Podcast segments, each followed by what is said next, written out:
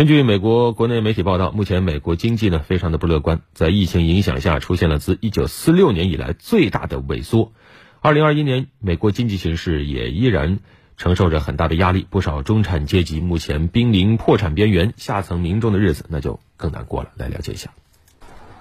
美国商务部一月二十八号发布报告称，二零二零年全年美国国内生产总值比上年下降百分之三点五。是一九四六年以来最大的萎缩。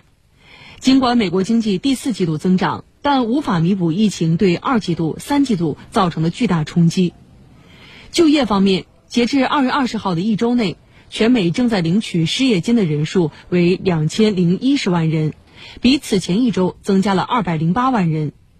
这表明美国经济复苏和就业市场恢复的速度依旧十分缓慢。失业数据居高不下的背后是低收入群体的苦苦挣扎，其中一些甚至连基本生活保障都难以满足。美国商务部近日发布的数据显示，目前全美两千万左右领取失业金的人口中，有三分之一难以承担食物、住房和医疗等基础开销，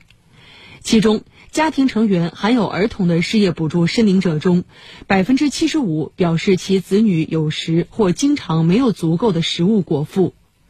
申请失业补助的租房者和贷款者中，百分之十六表示自己无力支付下一个月的房租或贷款，即将面临被驱逐或被收回房屋。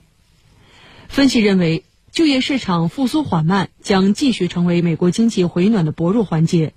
数百万美国人仍处于失业状态，拖累整体经济复苏进程。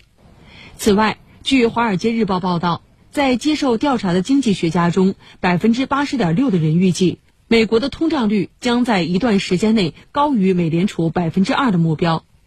针对疫情持续情况下美国经济的发展前景，鲍威尔二月曾表示，虽然疫苗接种为经济恢复正常带来希望。但美国经济复苏势头持续放缓，前景充满不确定性。